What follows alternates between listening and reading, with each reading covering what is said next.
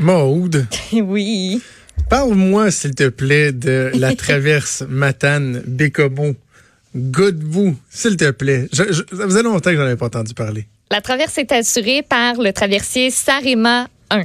Ça, c'est un navire qu'on a acquis après que tous les autres qui euh, l'ont précédé ont scrappé. Fait que, tu sais, c'est comme la dernière solution, c'est celui-là qui tient le fort. Euh, le navire, hier, euh, en après-midi, a percuté un quai. Il est entré en collision avec la rampe d'embarquement du quai de Godbout.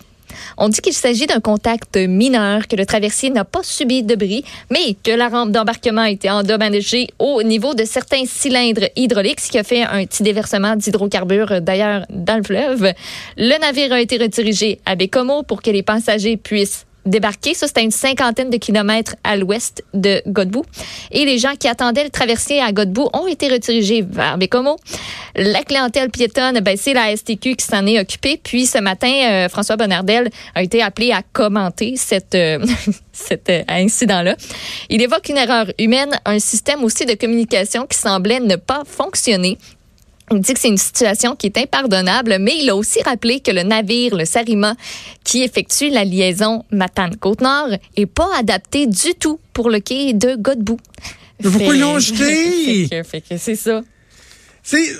Moi, je pensais qu'après l'épisode du Apollo, là, hein. Et, et d'ailleurs, les, les, les auditeurs euh, de Cube euh, se souviennent assurément de mon fou rire où j'étais tout seul comme un éparé. Oui. C'est ça qu'on entend dans, dans le promo, d'ailleurs, quand je dis seulement j'étais pas tout seul, euh, où je disais, tu sais, dans le fond, on a acheté un traversier puis on s'est rendu compte que finalement, c'était une auto-tamponneuse, tu sais. Ouais. Bing, bang, sais, comme une pinball machine, ça revolait partout, cette affaire-là. Ouais. Et là, mais lui, il l'avait acheté d'une cour à scrap, tu sais.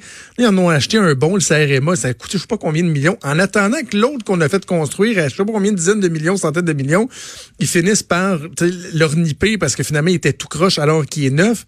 C'est pathétique, c'est catastrophique. Euh, ça répond vraiment bien, hein. C'est pas parce qu'on rit que c'est drôle.